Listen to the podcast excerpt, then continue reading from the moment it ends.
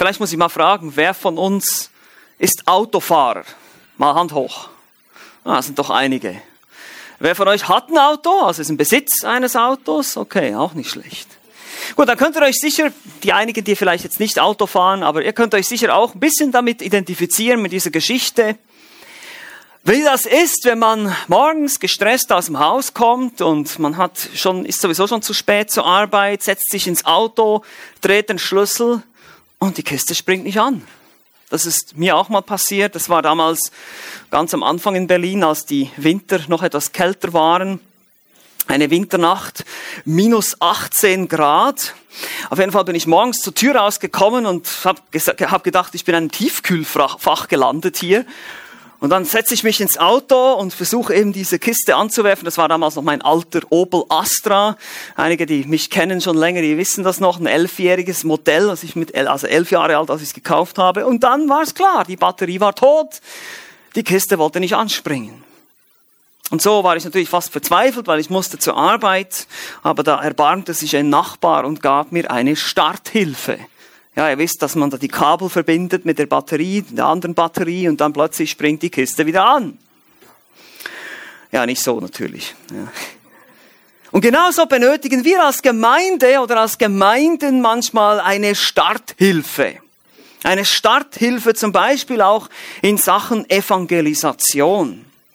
Und wir haben schon viel über Evangelisation gesprochen, aber wir wollen dieses Thema weiterhin in unserem Fokus haben. Gerade als Gemeindegründungsarbeit, als neu angefangenes Projekt ist es wichtig, dass wir unseren Auftrag kennen.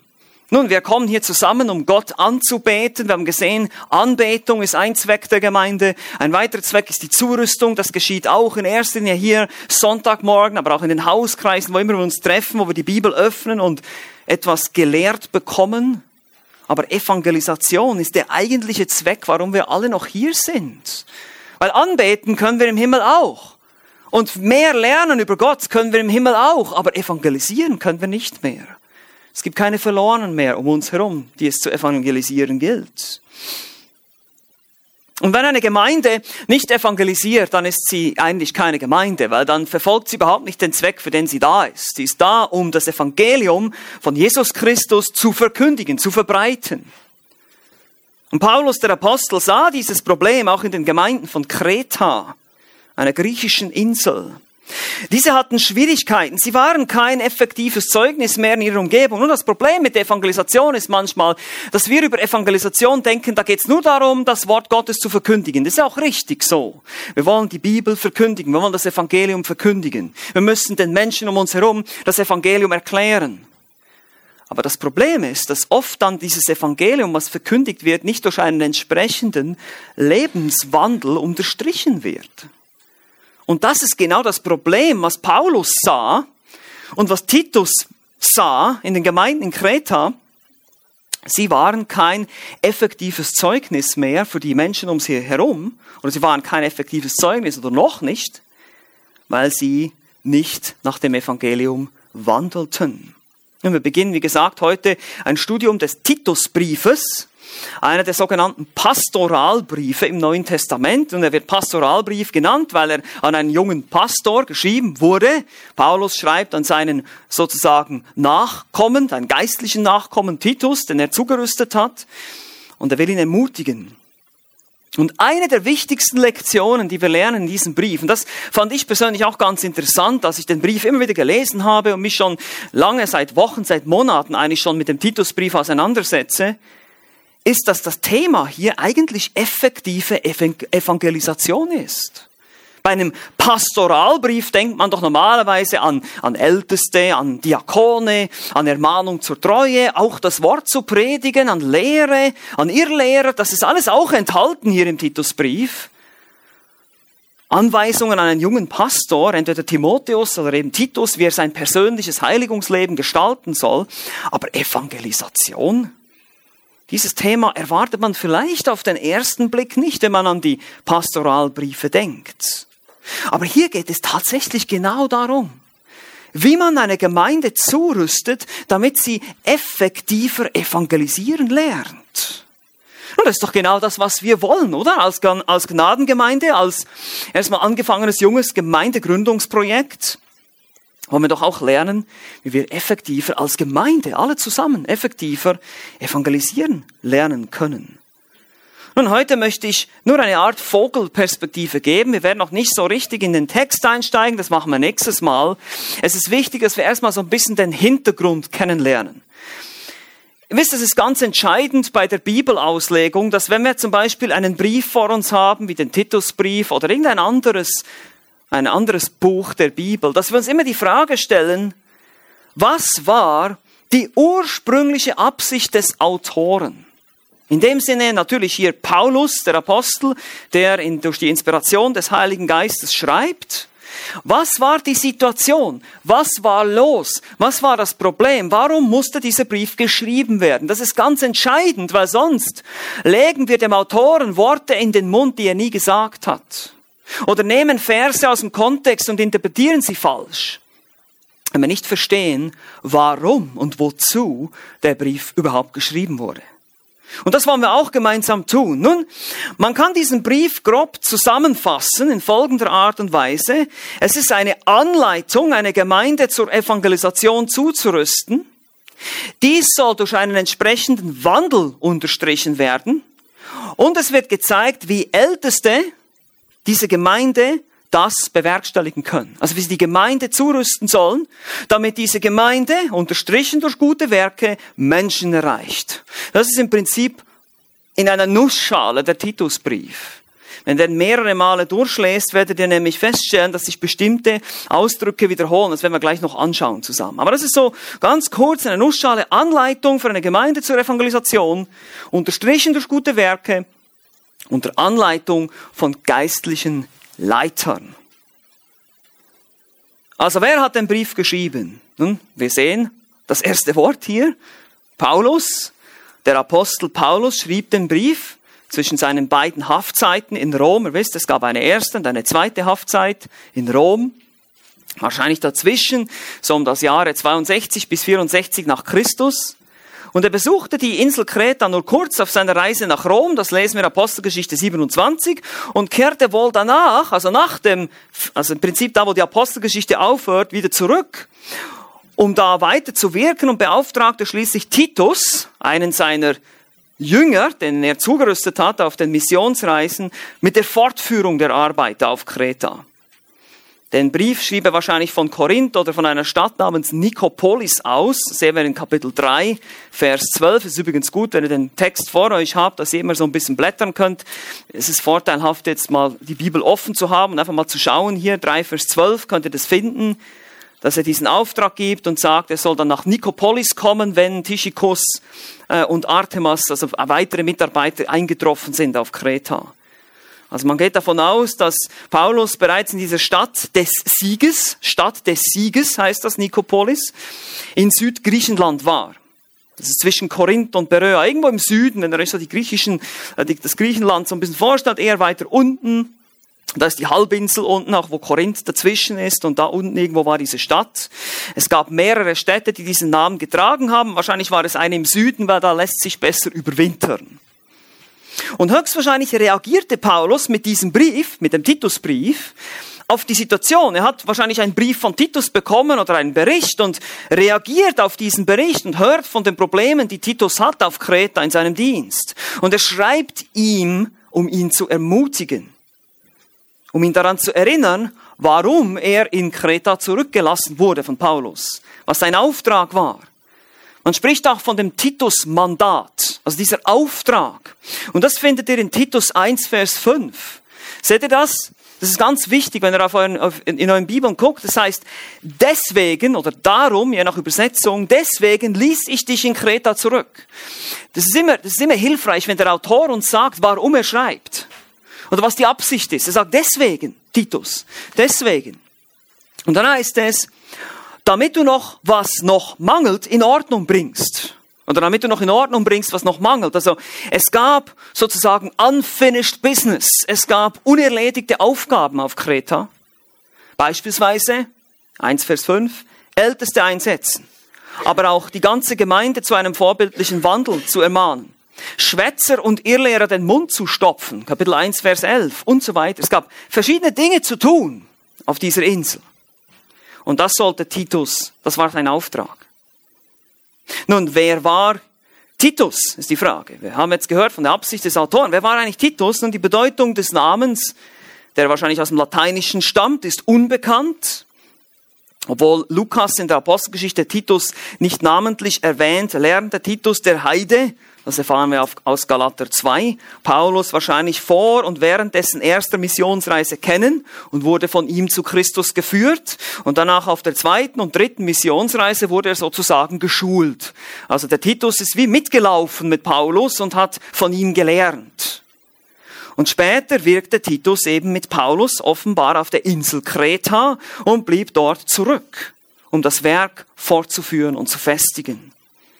Er war ein treuer Mitarbeiter, der sogar einmal als Vertreter in die Gemeinde von Korinth gesandt wurde, um da für Ordnung zu sorgen. Das sehen wir in 2. Korinther 7 und 8. Titus war also gewissermaßen ein Modell für einen geisterfüllten Gläubigen mit heidnischem Hintergrund. Auch in Galater Kapitel 2 wird das deutlich. Titus war unbeschnitten. Er war ein Heide ursprünglich, war kein Jude. Und dieser identifizierte sich eben nicht mit dem religiösen Judaismus, der damals ein riesiges Problem war. Es gab sehr viele religiöse Judaisten, die das nicht fassen konnten, dass Paulus jetzt die Errettung der Heiden durch Gnade allein lehrt und die müssen doch jetzt beschnitten werden, die müssen doch das Gesetz Mose halten, die dürfen doch nicht weiter Schweinefleisch essen und so weiter und so fort. Und Paulus sagt, nein, lasst die in Ruhe. Durch den Glauben allein werden sie gerettet, genauso wie wir Juden auch. Weil wir konnten das Gesetz nicht halten. Warum wollen wir es jetzt ihnen aufbürden? Und so ist Titus ein gewissenhaftes, ein, in gewisser Weise Modell dafür. Er war der richtige Mann, um die jüdisch geprägten Irrlehren auf Kreta zu widerlegen. Das werden wir noch sehen. Die sind irgendwie jüdisch geprägt. Es geht da auch um diese Beschneidung, wird sie erwähnt im Vers 10 und 11, da wo es um die Irrlehrer geht. Also wie gesagt, Titus sollte nun auf Kreta beenden, was Paulus angefangen hat mit ihm zusammen. In Ordnung bringen, was mangelte, wörtlich in 1 Vers 5. Und Kreta ist eine der größten Inseln im Mittelmeer. Weiß nicht, ob das mal angeguckt habt auf Google Maps. Die ist ganz südlich von Griechenland, eine ziemlich große Insel, 250 Kilometer lang, 55 Kilometer breit und liegt südlich der Ägäis. Das ist dieses Meer, was so ein bisschen in die Bucht hineinkommt von, von Griechenland. Ist auch Mittelmeergebiet. Die Kultur auf Kreta war leider bekannt für ihre Unmoral. Daher war der Auftrag an Titus kein einfacher. Nicht umsonst werden die Kreter in Kapitel 1, Vers 12 immer Lügner, böse Tiere und faule Bäuche genannt. Wow. Und das ist vielleicht ein Völkchen, ja? Also wenn man mit solchen Leuten zu tun hat, ist es gar nicht so einfach, die irgendwie dazu zu bringen, Gottesfürchtig zu leben. Und tatsächlich, zum Beispiel der Historiker Polybius schreibt folgendes Zitat, es ist unmöglich, betrügerischeren Lebenswandel oder öffentliche Gesetzgebung, die ungerechter ist zu finden als auf Kreta. Zitat Ende. Oder ein weiteres Zitat von einem Historiker hier. Schäbige Gewinnsucht und Gier nach Reichtum sind dermaßen vorherrschend, dass die Kreter wohl die einzigen Menschen auf der Welt sind, in deren Augen kein Gewinn zu schändlich ist. Zitat Ende. Ein weiteres Zitat noch von Cicero schreibt, Zitat, und jetzt passt gut auf, das passt nämlich jetzt zu unserer Dekoration wieder mal. Wahrlich, die Lebensphilosophie hier ist so anders, dass die Kreter Piraterie und Räuberei als ehrbar sehen. Zitat Ende. Haben wir mal die Connection geschafft hier, ne? Daher ist dieser Brief eine Ermutigung an einen jungen Pastor, wie er da auf dieser unmoralischen Partyinsel die Gemeindelandschaft stabilisieren sollte. Darum geht es. Paulus gab ihm Anweisungen dafür, wie er das evangelistische Zeugnis der Gemeinden in dieser unmoralischen Gesellschaft auf Kreta stabilisieren sollte. Er sollte gottesfürchtige Leiter einsetzen. Er sollte leere Schwätzer und Betrüger zum Schweigen bringen. Er, Titus, sollte weiter lehren und predigen, was richtig ist, wie sich die Gemeinde Jesu Christi zu verhalten hat. Darum geht es hier, wie sich die Gemeinde Jesu Christi zu verhalten hat. Einerseits die Glieder der Gemeinde selbst, gegenüber den staatlichen Mächten, aber auch gegenüber einander wie sie sich umeinander kümmern sollen, wie sich die Frauen und die Männer verhalten sollen, die Arbeitnehmer und Arbeitgeber gegeneinander. Und deshalb ist Gottes Erlösungswerk immer wieder das Thema. Es ist immer wieder die Errettung und deren Folgen. Es ist ein wiederkehrendes Thema in diesem Brief. Die souveräne Erwählung, rettender Glaube, Gottheit Jesu, stellvertretendes Versöhnungswerk, viele andere Elemente, Wiedergeburt, findet ihr alle hier in diesem Brief. Das Evangelium ist das Kernthema. Und besonders betont wird folgender Begriff. Schreibt euch das auf.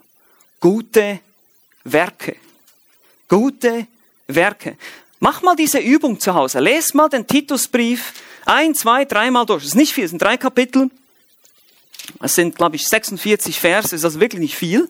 Der, der Brief ist relativ kurz. Und ihr lest das durch und dann achtet euch mal, wie oft er sagt, gute Werke. In 1 Vers 16, 2 Vers 7, 2 Vers 14, 3 Vers 1, 3 Vers 5, 3 Vers 8, 3 Vers 14 und so weiter. Ihr werdet das, müsst es selber herausfinden. Deshalb habe ich es so schnell, ne? dass ihr nicht alle mitschreiben könnt. Ne? Ihr müsst es selber. Guckt euch den Brief an, lest ihn euch ein paar Mal durch. Gute Werke. Die Schwätzer und Betrüger werden an ihrem Mangel an guten Werken erkannt. Ja, die reden nur, aber tun nicht. Titus selbst soll ein Vorbild guter Werke sein, in 2 Vers 7. Das Ziel der Erlösung in Christus ist gute Werke. Und so geht es weiter und weiter und weiter durch den gesamten Brief. Weil gute Werke sind immer eine Folge echten, rettenden Glaubens. Wichtig, nicht der Weg dahin. Ihr werdet nicht durch gute Werke gerettet. Nein, wir können uns nicht durch gute Werke den Himmel verdienen. Aber die Folge, die natürliche Konsequenz des echten Glaubens ist gute Werke. Es ist Nachfolge. Und dafür braucht es, und das sind weitere Schlüsselwörter hier in dem Brief, gesunder Glaube und richtige Lehre. Findet ihr immer wieder. Gesund, dass sie gesund sein. Dieses Wort gesund im geistlichen Sinne, gesunde Lehre, gesunder Glaube. Es braucht ein, ein gesundes Verständnis, ein richtiges Denken, ein biblisches Denken, damit du richtig leben kannst. Und geht das gar nicht. Also, wenn du denkst, so lebst du auch. Und deshalb auch Errettung, weiteres zentrales Thema. Also gesunde Lehre führt zu gesundem, echten, rettenden Glauben. Diese wiederum zu echten, guten Werken, die aus dem Glauben kommen im Leben eines Christen. Und dabei sind sie ein Zeugnis, ein evangelistisches Zeugnis. Gesunde Lehre, echter Glaube, gute Werke, gutes Zeugnis. Das ist die Reihenfolge. Die Reihenfolge des, des Arguments des Paulus. Das ist der Zweck. Das ist das Ziel. Das ist der Grund, warum Paulus schreibt. Er will Titus ermutigen, dass Titus seinen Dienst weiterführt, um genau das zu ermutigen, um genau das zu fördern. Und deshalb muss er, wie gesagt, die Schwätzer und Betrüger zum Schweigen bringen. Er muss junge Männer und junge Frauen oder alte Männer und alte Frauen anleiten, wie sie sich gottesfürchtig zu verhalten haben in der Gemeinde. Wie sie sich gegenüber der Außenwelt verhalten sollen in einer unmoralischen, gottlosen Kultur. Nun, ist das aktuell hier für uns in Berlin? Ist das aktuell, wie wir uns gegenüber einer unmoralischen Partykultur verhalten sollten, wie wir ein evangelistisches Zeugnis sein können als Gemeinde? Ist das aktuell? Ich würde sagen, ja. Ich würde sagen, sehr aktuell.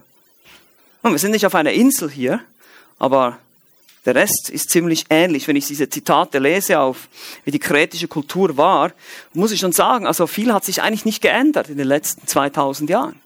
Die Menschen sind immer noch genau gleich. Und wie gesagt, ich möchte uns jetzt nur einen ersten Eindruck verschaffen von diesem Brief. Es geht hier wirklich jetzt um die ganz großen Themen. Und wir werden natürlich in jedes einzelne Thema dann noch einsteigen. Aber es ist wichtig, es ist sehr wichtig für euer persönliches Bibelstudium. Und das möchte ich euch einfach wirklich ans Herz legen.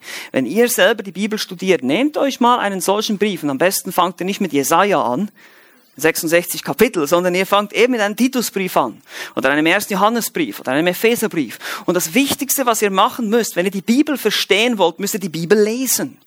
Und ihr müsst sie immer wieder lesen und lesen und lesen und lesen und beobachten, genau schauen, welche Worte wiederholen sich. Was sagt er genau? Verstehe ich das richtig? Was waren die Hintergründe? Und so weiter und so fort. Und das möchte ich einfach ein bisschen tun jetzt hier heute, um euch diese großen Themen zu zeigen, die dann vielleicht selber auch erkennen könnt, wenn ihr tatsächlich den Brief mal nehmt nächste Woche und einige Male selber durchlesen. Wir müssen nicht alles am selben Tag machen. Aber ihr könnt sagen, okay, ich mache es mal so, ich lese jeden Morgen den Titusbrief.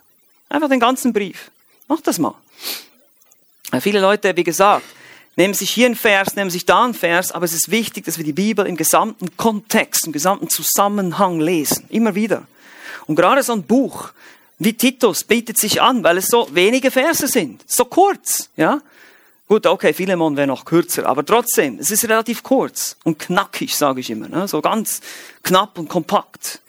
Man kann es sehr schnell irgendwie im Kopf haben, wo was ist. Und immer mit der Zeit werdet ihr wissen, Kapitel 1 steht das, Kapitel 2 steht das, Kapitel 3 steht das. Ihr habt es irgendwie im Kopf, ihr habt es irgendwie im Hinterkopf dann. Und so wird das Studium für euch auch viel gewinnbringender sein, wenn wir hier zusammenkommen am Sonntagmorgen, um uns dann in die Tiefe zu begeben und zu schauen, was die einzelnen Verse dann für uns für Anwendungen haben. Also wir haben vier Elemente für diese Starthilfe. Das ist jetzt heute eben dieser Schubs, den wir als Gemeinde kriegen von Titusbrief. Dieses Mandat, vier Elemente. Verstehe das Evangelium, verstehe die Leiter, verstehe die Hindernisse und verstehe die Konsequenzen. Ihr habt das auf euren Blättern. Das sind diese vier, man kann diesen Titusbrief in diese vier Kategorien als Hauptthemen zusammenfassen. Nun, wenn wir evangelisieren wollen, dann müssen wir als erstes natürlich das Evangelium verstehen. Richtig? Das können wir es nicht weitergeben. Und so ist auch in diesem Brief Paulus, und es ist eben nicht so, dass er einfach anfängt und sagt, okay, hier ist das Evangelium und jetzt geht's weiter, sondern hier ist es so ein bisschen wie so ein Jojo, wisst ihr noch, die Jojos, die man so nach unten und dann kommt es wieder zurück und dann wieder nach unten und kommt es wieder zurück, so wie so ein Jojo-Effekt, kommt Paulus immer wieder auf dieses Thema zurück. Das Evangelium ist so wie die Grundlage für alles, was er sagt. Er beginnt damit, er schreibt zum Beispiel, wenn ihr mal auf den Text schaut, jetzt, jetzt gucken wir mal Kapitel 1, Vers 1, er sagt nicht einfach, Paulus, Apostel Jesu Christi an Titus. Oh nein. Hier, hier macht er so ein richtiges Sandwich von, von was weiß ich alles für theologischen Wahrheiten. Knecht Gottes, aber der Apostel Jesu Christi, nach dem Glauben der Auserwählten Gottes, nach der Erkenntnis der Wahrheit, die nach der Gottseligkeit ist und, und, und. Das sind alles Elemente des Evangeliums. Das sind Elemente des Evangeliums. Und dann, wenn er in Kapitel 2 über das Verhalten spricht, der Gemeinde, wie sich die alten Frauen, die jungen Frauen, die alten Männer, die jungen Männer verhalten sollen, kommt er wieder zurück, denn sagt, denn die Gnade Gottes ist erschienen und nimmt uns in Zucht und will, Gott will uns verändern, dass wir uns so verhalten. Und schließlich auch in Kapitel 3, wenn er, über die, äh, wenn er sie daran erinnert, sich dem Staat unterzuordnen, Vers 1 und 2, heißt es wieder in Vers 3, denn wir waren einst unverständig, und dann in Vers 4, aber als die Güte und die Menschenliebe unseres Heilandes erschien, schon wieder das Evangelium. Seht ihr das? Immer wieder so wie hineingewoben. Ihr macht das, weil Gott hat euch begnadigt, Gott hat euch gerettet. Und ihr macht bitte das, weil Gott hat euch gerettet, Gott hat euch begnadigt. So ist sein, sein Argument durch den Brief. Es ist wunderbar, wie das Evangelium hineingewoben ist. Deshalb müssen wir das Evangelium verstehen. Das Evangelium ist so wie die, wie die Grundbasis für den gesamten Brief und auch für uns zur Evangelisation. Wir, verstehen, wir müssen das Evangelium verstehen, wir müssen es leben. Wir müssen vom Evangelium leben. Jeden Tag legen wir aus Gnade. Das ist nicht ein äh, Einmal-Deal sozusagen. Also ich einmal sage, Herr, ich nehme dich an und ich tue Buße über meine Sünden, dann bin ich gerettet und dann muss ich mich nie mehr mit dem Evangelium befassen. So ist es nicht. Sondern jeden Tag, jeden Tag muss ich bewusst sagen, ich bin aus Gnade gerettet. Der Herr will mich verändern. Sein Heiliger Geist wohnt in mir. Ich bin wiedergeboren. Zu guten Werken, damit ich Gutes tue. Das ist das Ziel, was er mit mir verfolgt. Das Evangelium können wir hier in dreifacher Weise zusammenfassen. Das ist immer noch der erste Punkt, okay? Dreifache Weise. Es ist erstens souverän, also erhaben. Es beginnt mit Gott und es endet mit Gott, mit Gott allein. Er ist der Handelnde. Das beginnt schon hier im Kapitel 1, Vers 1, also die Gläubigen Auserwählte Gottes nennt und dann aufgrund der Verheißungen Gottes, nicht aufgrund ihrer Werke sind sie Gläubige, sondern aufgrund der Verheißungen, also er hat zu seiner Zeit, er hat entschieden, wann er das macht, sein Wort geoffenbart, seht ihr das immer? Sein Wort, er hat entschieden, er hat erwählt, er hat berufen. Er ist der Handelnde, es ist erhaben. Das Evangelium ist eine erhabene Botschaft. Es kommt nicht von uns, nicht durch unsere Kraft, sondern durch Gottes Macht. Und deshalb ist das Evangelium zweitens heilbringend. Wie gesagt, diese dreifache Weise, wie das Evangelium kommt, es ist souverän, es ist heilbringend. Die Gnade Gottes schenkt das Heil, haben wir gelesen, heute Morgen schon in der Schriftlesung. Es ist Wiederherstellung unserer Herzen. Es ist Versöhnung mit Gott. Es ist Vergebung der Sünde. Das ist Wiederherstellung. Das ist heilbringend. Vor allem einem geistlichen Sinne natürlich. Ja, hier geht es nicht um körperliche Heilungen. Hier geht es um geistliche Heilung. Wir sind geistlich krank. Wir sind geistlich tot. Das ist unser Problem. Und das ist die Abhilfe ist das Evangelium, ist der Kern des Evangeliums. Es geht nicht darum, die Welt zu verbessern, sondern um Menschen zu verändern, Herzen zu verändern. Und drittens, das Evangelium ist demütigend. Ja, es, wie gesagt, es kommt nicht von uns, es ist erhaben, es ist heilbringend, es ist von Gott gewirkt, deshalb ist es demütigend. Ja, wir, wir können nur das Wort Gottes nehmen und es weitergeben. Wir können uns nur bemühen, der Berufung entsprechend würdig zu wandeln, aber letztlich ist es immer wieder demütigend, weil es kommt alles von Gott. Selbst die Kraft, selbst die guten Werke, die wir tun, sind nur von Gott allein gewirkt. Das werden wir noch sehen, wenn wir durchgehen durch den Titusbrief. Also das Evangelium müssen wir verstehen. Zweitens, zweitens, verstehe deine Leiter. Nun, die, hier geht es um die Wichtigkeit der gottesfürchtigen Leiterschaft in der Gemeinde. Wie wichtig sind Älteste und Hirten oder qualifizierte Leiter? Eine Gemeinde kann nicht wirkungsvoll sein, wenn sie nicht angeleitet wird von qualifizierter Leiterschaft. Das ist das Thema auch im Titusbrief. Und deshalb ist es auch entscheidend für die Evangelisation, für die Schlagkraft, die evangelistische Schlagkraft sozusagen einer Gemeinde ist es wichtig, dass sie Leiter hat, die sie zurüstet und ihnen diese Theologie beibringt der Evangelisation. Und wie tun diese Leiter das nun? Wir werden das noch im Detail anschauen, aber könnt euch das mal ganz kurz betrachten. In Kapitel 1, Vers 6, durch ein untadeliges Familienleben. Es geht um die Familie, wie sie mit ihren Frauen umgehen, wie sie mit ihren Kindern umgehen. Wie sieht das aus? Dieses Vorbild, sie leiten durch Vorbild oder auch durch ein untadeliges persönliches Leben in den Versen 7 bis 8 in Kapitel 1. Ein Ausleben von christlichen Tugenden dem die gesamte Gemeinde nacheifern soll. Wisst ihr, diese Tugenden, die ihr hier lest, nicht eigenmächtig, nicht zornmütig, nicht dem Wein ergeben, nicht ein Schläger, nicht, das, das ist nicht nur für Älteste, wisst ihr das? Da könnt ihr nicht einfach sagen, oh, das, oh, das geht, geht mich ja nichts an, ich bin kein Ältester. Moment, Moment. Der Älteste ist dafür da, dir diese Dinge vorzuleben, damit du es auch tust. Also es ist für uns alle auch. Aber die Ältesten müssen diese Qualifikation haben und schließlich natürlich müssen sie auch lehren können. Das ist Vers 9. Die müssen nach dem zuverlässigen Wort der Lehre, sie müssen festhalten oder anhängend sein, heißt es hier bei mir, damit sie fähig sind, mit der gesunden Lehre zu ermahnen oder zu lehren. Das müssen Lehrer sein. Wir haben das schon angeschaut, dass wir auch über die Gemeinde gesprochen haben. Wir werden hier noch mehr in die Tiefe gehen und, und schauen und sehen, okay, was heißt denn das eigentlich, eine biblische Ältestenschaft und eine, eine vorbildliche oder untadelige Leiterschaft zu haben. Aber wichtig ist dieser Faktor auch für die Evangelisation einer Gemeinde. Und wie viele Pastoren heute machen genau da Kompromisse, wie viele Gemeinden machen da Kompromisse, dass sie Leute einsetzen, die nicht in dieses Amt gehören, die kein Vorbild sind, die das nicht leben oder die nicht lehren können oder irgend sowas. Und dann hat die Gemeinde verliert an evangelistischer Kraft sozusagen, wenn die Leiterschaft es nicht auch tut. Drittens, ein weiteres großes Thema hier im Titusbrief, verstehe die Hindernisse. Nun, das ist ein trauriger, aber enorm wichtiger Punkt. Hindernisse zur effektiven Evangelisation. Hier denken wir natürlich an uns, ne? an vielleicht meine Menschenfurcht, meine Angst, was, was denken meine Arbeitskollegen. Das ist alles richtig, ja. Das sind auch Hindernisse. Manchmal haben wir Angst. Wir, wir fürchten die Menschen mehr als Gott, ja. Das passiert uns allen. Aber interessant hier ist, es gibt ein noch größeres Hindernis für Evangelisation einer Gemeinde. Sehr spannend, sehr interessant. Es sind nämlich die Schwätzer, Betrüger und Sektierer in der Gemeinde. Das sind die Hindernisse. Die größte Gefahr geht von uns selbst als Gemeinde aus. Innere Unruhe, Spaltungen, Streit, oft auch über Gesetzlichkeiten. Paulus nennt es in 1 Vers 14 Gebote von Menschen. Das sind keine biblischen Gebote, das sind Gebote von Menschen. Hat jemand selber erfunden, sich aus den Fingern gesogen und dann will er, dass die ganze Gemeinde das macht. Ah, wir sind jetzt die, was weiß ich, speziellen Christen, die diese und diese Lehre festhalten.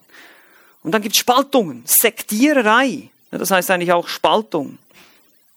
Und auch diese werden uns hier wieder in dreifacher Weise präsentiert, diese Hindernisse, wenn ich sie mal so nennen darf. Diese Leute, sie werden erstens als Schwätzer bezeichnet, in 1 Vers 10. 1 Vers 10, die Schwätzer.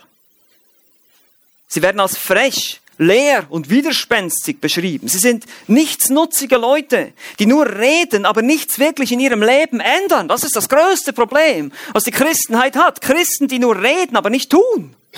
Christen, die nur sagen, sie sind Christen, aber sie leben es nicht. Und genau so sind diese Schwätzer. Sie mögen sich wohl in der Bibel auskennen. Da heißt es sogar noch aus der Beschneidung. Also es sind wahrscheinlich jüdisch geprägte Leute gewesen, die über die Gesetzlichkeiten philosophiert haben. So gibt es auch heute Leute, die können über die Bibel philosophieren, über, über Kirchengeschichte, die kennen sich aus, die wissen, die haben so viel im Kopf. Aber dann guckst du dir ihr Leben an und sagst, Moment mal, was ist denn, was ist denn hier los? Der lebt in Sünde.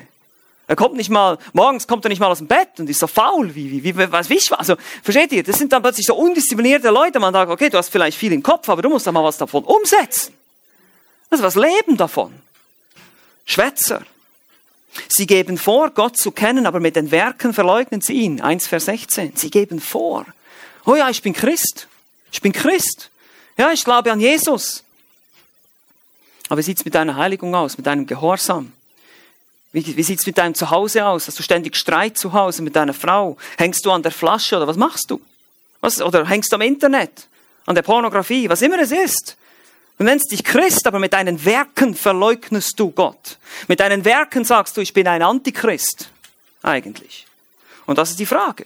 Schwätzer. Genauso auch die Betrüger oder auch Verführer. Das ist die zweite, das zweite Wort hier in 1 Vers 10. Das sind etwas mehr bewusst hier als die leeren Schwätzer, die einfach nur quatschen, quatschen, quatschen. Die wissen manchmal selber nicht, wovon sie reden, aber die Betrüger, die Verführer, die sind sich schon mehr bewusst hier. Die verbreiten ganz bewusst falsche Lehre und predigen ein anderes Evangelium. Das sind vielleicht unsere Fernseh- oder TV-Evangelisten, die Wohlstand predigen. Ja, wenn du, wenn du an Jesus glaubst, dann wirst du reich. Und wenn du an Jesus glaubst, dann wirst du heilig. Äh, na, heilig schon, aber geheilt, wollte ich sagen. Geheilt von deinen Krankheiten. Nun, wer sagt das? Dass es immer so ist. Und drittens haben wir in Kapitel 3 dann noch die Sektierer. Ja, es ist interessant, das griechische Wort Heretikos, davor haben wir das deutsche Heretiker, Irrlehrer. Das ist jemand, der Spaltungen verursacht. Eben auch durch Irrlehre, aber er zieht dann auch eine Gefolgschaft hinter sich ab. Er sagt ja, wenn ihr an Jesus glaubt, dann seid ihr erst richtig heilig, wenn ihr Zungen reden könnt. Oder wenn ihr das könnt. Oder wenn ihr jenes. Und dann zieht er so eine Gruppe aus der Gemeinde raus. Ja, das ist typisch. So werden Gemeinden gespalten. Und diese soll man einfach abweisen. Nach ein, zweimaliger Ermahnung rausstellen. Effektiv, heißt es hier. Weis sie ab. Raus aus der Gemeinde. Ist gefährlich. Das größte Hindernis für die Evangelisation sind wir selbst. Wir stehen uns selbst im Weg, wenn wir solche Leute in der Gemeinde dulden. Unmoral, Sünde, Irrlehre, solche Dinge dürfen wir nicht dulden, sonst werden wir als Gemeinde geschwächt in unserem evangelistischen Zeugnis. Und heute gibt es natürlich andere Irrlehren als damals. Damals war das jüdische Irrlehre. Heute sind es vielleicht irgendwelche besonderen Ansichten, irgendwelche Sonderlehren über die Bibel, vielleicht über Essen und Trinken, was ich essen darf und was ich trinken darf, oder über Gesundheit oder über Politik oder über das Klima oder sonst irgendwas. Und die schreiben sich das auf die Fahne und sagen, ich bin Christ und deshalb muss ich, was weiß ich, Klimaschützer sein oder Umweltschützer, irgendwie sowas. Und es gibt dann so eine Sonderlehre, so eine Sondergruppe, die sich dann so zusammentut, oder diejenigen, die nur vegetarisch essen, oder diejenigen, was weiß ich, es gibt so viele verschiedene Möglichkeiten, wie wir abdriften können. Und das ist einfach nur gefährlich. Das ist gefährlich. Sonderlehren, die nicht in der Bibel stehen, es ist nicht biblisch, die lassen wir lieber weg. Deshalb hört ihr uns hier auch nicht, eigentlich fast nie über Politik sprechen. Wir beten für unsere Politiker. Das ist das, was wir machen. Wir zahlen unsere Steuern und sind ruhig. Das ist unsere Aufgabe. Aber ansonsten mischen wir uns da nicht groß ein, weil hier geht es um die Schrift, hier geht es um biblische Lehre. Wir wollen ein Zeugnis sein. Und viertens, wir haben jetzt gesehen, Evangelium, Leiterschaft, Hindernisse, wir wollen das vierte auch noch anschauen. Das sind die Konsequenzen. Die Konsequenzen des Evangeliums. Und wie schon gesagt, das ist eigentlich so, dass die Hauptstoßrichtung in diesem Brief. Wenn ihr den ganzen Brief, wie gesagt, zusammenfassen wollt, dann ist es eigentlich gute Werke gewirkt durch das Evangelium. Gute Werke gewirkt durch das Evangelium. Haben wir schon gesehen, das ist ein Schlüsselbegriff hier im Titusbrief. Wiederholt sich immer wieder. Gute Werke sollen wir tun, wir Christen. Hm. Ist nicht so populär heute. Heute, wo die Liebe und die Gnade sehr stark betont wird, was ja nicht falsch ist. Liebe und Gnade sind biblische Konzepte. Aber es wird so weit betont, dass andere Dinge wie ausgeblendet werden. Eben man sagt, Gott ist Liebe. Und er liebt dich so, wie du bist. Und du kannst, kannst so kommen, wie du bist, und du kannst so bleiben, wie du bist. Äh, Moment, Moment. Das steht nicht in der Bibel. Jesus hat gesagt, nimm dein Kreuz auf dich und folge mir nach. Verleugne dich selbst. Also gut, du kannst zwar so kommen, wie du bist, aber du darfst nicht so bleiben, wie du bist. Weil das ist nicht gut für dich. Sünde macht dich nämlich kaputt. Sünde ist ein Tod. Der Sünde Sold ist der Tod. Römer 6, Vers 23. Also, Christus will dich davon befreien, von dieser Sünde. Du darfst nicht so bleiben, wie du bist. Das ist schrecklich, das ist furchtbar, das wollen wir nicht. Ich will nicht so bleiben, wie ich bin. Ich habe die Nase voll von mir selbst. Ich will so weit wegrennen von mir selbst, wie ich nur kann. Versteht ihr das? Wir wollen Christus ähnlich werden. Gute Werke tun. Das ist das Thema hier. Und wir sehen es auch wieder auf dreifache Weise. Nach innen, nach außen und gegenüber einander. Nach innen. Das heißt, das Benehmen innerhalb der Gemeinde. Und jetzt wird's ganz brenzlig. Männer, Frauen und ihre biblischen Rollen. Uh, das ist so ein Thema heute. Ne? Kapitel 2, sehen wir. Wird, wird, werden wir noch ganz stark in die Tiefe gehen. Die Wichtigkeit der Gemeinde, insbesondere der Rollen der Geschlechter. Ja, die Unterordnung der Frau. Die Leiterschaft des Mannes und solche Themen werden hier betont. Diese Themen sind umstritten. Heute dürfen Frauen predigen, Frauen gehen äh, auswärts arbeiten, vernachlässigen ihre Kinder und so weiter. Und Paulus sagt, Frauen sollen sich unterordnen, häuslich sein, das heißt zu Hause bleiben. Ja, das heißt es, dieses Wort. Männer sollen besonnen sein, sie sollen Vorbilder sein, sie sollen Leiter sein und so weiter und so fort. Wow. Wie wichtig ist das Ausleben biblischer Rollen? Pass gut auf. Wie wichtig ist das Ausleben biblischer Geschlechterrollen für die Evangelisation? Habt ihr euch das schon mal überlegt? Dass das irgendwas miteinander zu tun haben könnte, wie ich mich als Frau unterordne oder ich als, als Mann liebe meine Frau. Und Paulus sagt, dass wir als Ehepaare Abbilder sind von Christus und seiner Gemeinde. Die Frau ordnet sich der, dem Mann unter wie Christus der Gemeinde. Der Mann leitet und liebt die Frau wie Christus die Gemeinde liebt. Das ist ein evangelistisches Bild für die Welt. Und wenn wir das umdrehen, dann sehen wir in der heutigen Gender- und Frauenrechts- und was weiß ich alles Bewegung nur eins. Ein Angriff gegen das Evangelium. Nichts anderes. Es ist ein Angriff gegen das Evangelium. Und die Christen machen mit. Und das finde ich schrecklich. Finde ich traurig. Das ist traurig. Warum? Es ist doch so deutlich und so klar in der Schrift für uns festgehalten, warum machen wir nicht einfach, was Gott sagt? Egal, was die Kultur sagt. Das muss uns egal sein. Die Kultur damals in Kreta, was glaubt ihr, was die alles gesagt haben? Also, äh, ich meine, wenn wir das so lesen, faule Bäuche, böse Tiere, könnt ihr vorstellen, das ist auf jeden Fall nichts Gutes, was die da gesagt haben. Ja, das musst du machen, das ist cool und so. Okay, aber wir als Christen, nein, machen wir nicht und dann nach außen gegenüber den staatlichen Mächten. Hier ist es, wie gesagt, in erster Linie Unterordnung, nicht Revolution. Wir werden nicht politisch als Christen. Wir müssen nicht die Welt für Christus gewinnen und politisch werden und Aktivisten sein oder irgend sowas. Nein, das ist gar nicht unsere Aufgabe. Jesus hat gesagt, das Reich ist was? Nicht von dieser Welt. Meine Lieben, diese Welt wird vergehen, so oder so. Die wird kaputt gehen. Die wird im Feuer aufgelöst, heißt es. 2. Petrus, Vers 3, äh, Kapitel 3, könnt ihr selber nachlesen. Die Elemente werden mit Krachen vergehen. Alles wird, alles wird aufgelöst hier. Und dann kommt eine neue Erde und ein neuer Himmel. So. Das ist Gottes Lösung für unsere Klimaprobleme übrigens. Ja, das ist einfach alles auslöschen, neu machen, fertig. Kein Problem. Also, ich weiß nicht, was wir uns da so viele Gedanken drüber machen. Aber das ist genau der Punkt. Wir leben nicht für die jetzige, für die irdische Welt, nicht für das jetzt hier alles noch zusammenhalten und retten. Nein, wir leben dafür, Menschenseelen zu retten. Und diese Menschenseelen, dass sie in die ewige, ins ewige Reich kommen. Dass sie auf den neuen Himmel und auf die neue Erde kommen. Und nicht hier bleiben müssen und dann in die Hölle fahren. Das ist das Ziel. Und nicht das Ziel, dass wir jetzt hier versuchen, irgendwie aktiv zu sein, unsere Kultur zu verändern. Ja, wir sollen uns unterordnen, das sagt Paulus in Kapitel 3. Wir sollen besonnen, gerecht und gottesfürchtig leben in der jetzigen Weltzeit, heißt es in Kapitel 2, Vers 12. Wir sollen sozusagen gute, vorbildliche Bürger sein, die ihre Steuern zahlen und so weiter, nicht für irgendwelche Gesetzlosigkeiten bekannt sind. Das ist logisch, das sollte eigentlich klar sein. War offenbar auch ein Problem auf Kreta und ist heute auch eins und dann gegenseitig. Wir kümmern uns um Gäste, um andere Leiter, um Bedürfnisse. Das sehen wir in Kapitel 3, Vers 14. Aufmerksamkeit, Gastfreundlichkeit, Mitarbeiter unterstützen und so weiter. Gegenseitig einander. Also nach innen, nach außen und auch gegenseitig sollen wir gute Werke tun. Eine Gemeinde kann nur so gut evangelisieren, wie sie gute Werke tut. Ich sage das nochmal. Eine Gemeinde kann nur so gut evangelisieren, wie sie gute Werke tut. Das heißt, wenn sie gesund ist. Und das fängt natürlich bei dir als Individuum an.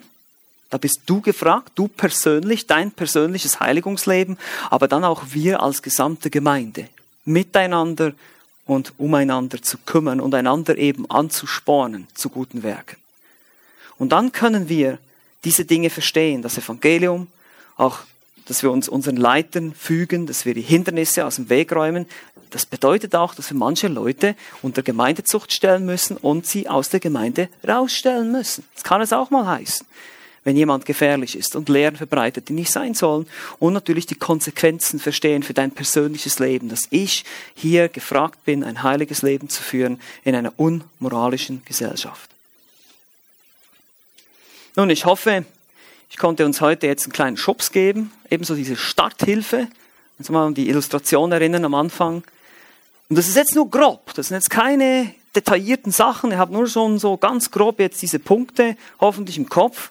Und wir werden jetzt natürlich über die nächsten Wochen, Monate, ich weiß nicht, ob es Jahre werden, je nachdem, ja, ich denke einfach an den Korintherbrief, das hat auch länger gedauert, als ich dachte ursprünglich. Aber das ist schön, wir haben, keine, wir haben keinen Stress. Wir können uns Zeit lassen, das Wort Gottes uns richtig auf der Zunge zergehen zu lassen. Wisst ihr, das, ist, das Wort Gottes ist so süß, so gut, da darf man nicht so schnell durchgehen. Da muss man langsam den Vers immer wieder anschauen und verdauen und wieder verdauen und drüber nachdenken. Weil das ist genau das, was dich verändern wird, wenn du so intensiv lernst, über das Wort Gottes nachzudenken. Und das wollen wir tun in den nächsten Wochen und Monaten. Und das heißt mit anderen Worten, kommt wieder. Es wird spannend. Amen. Lass uns noch gemeinsam beten. Vielleicht stehen wir dazu auf zum Gebet.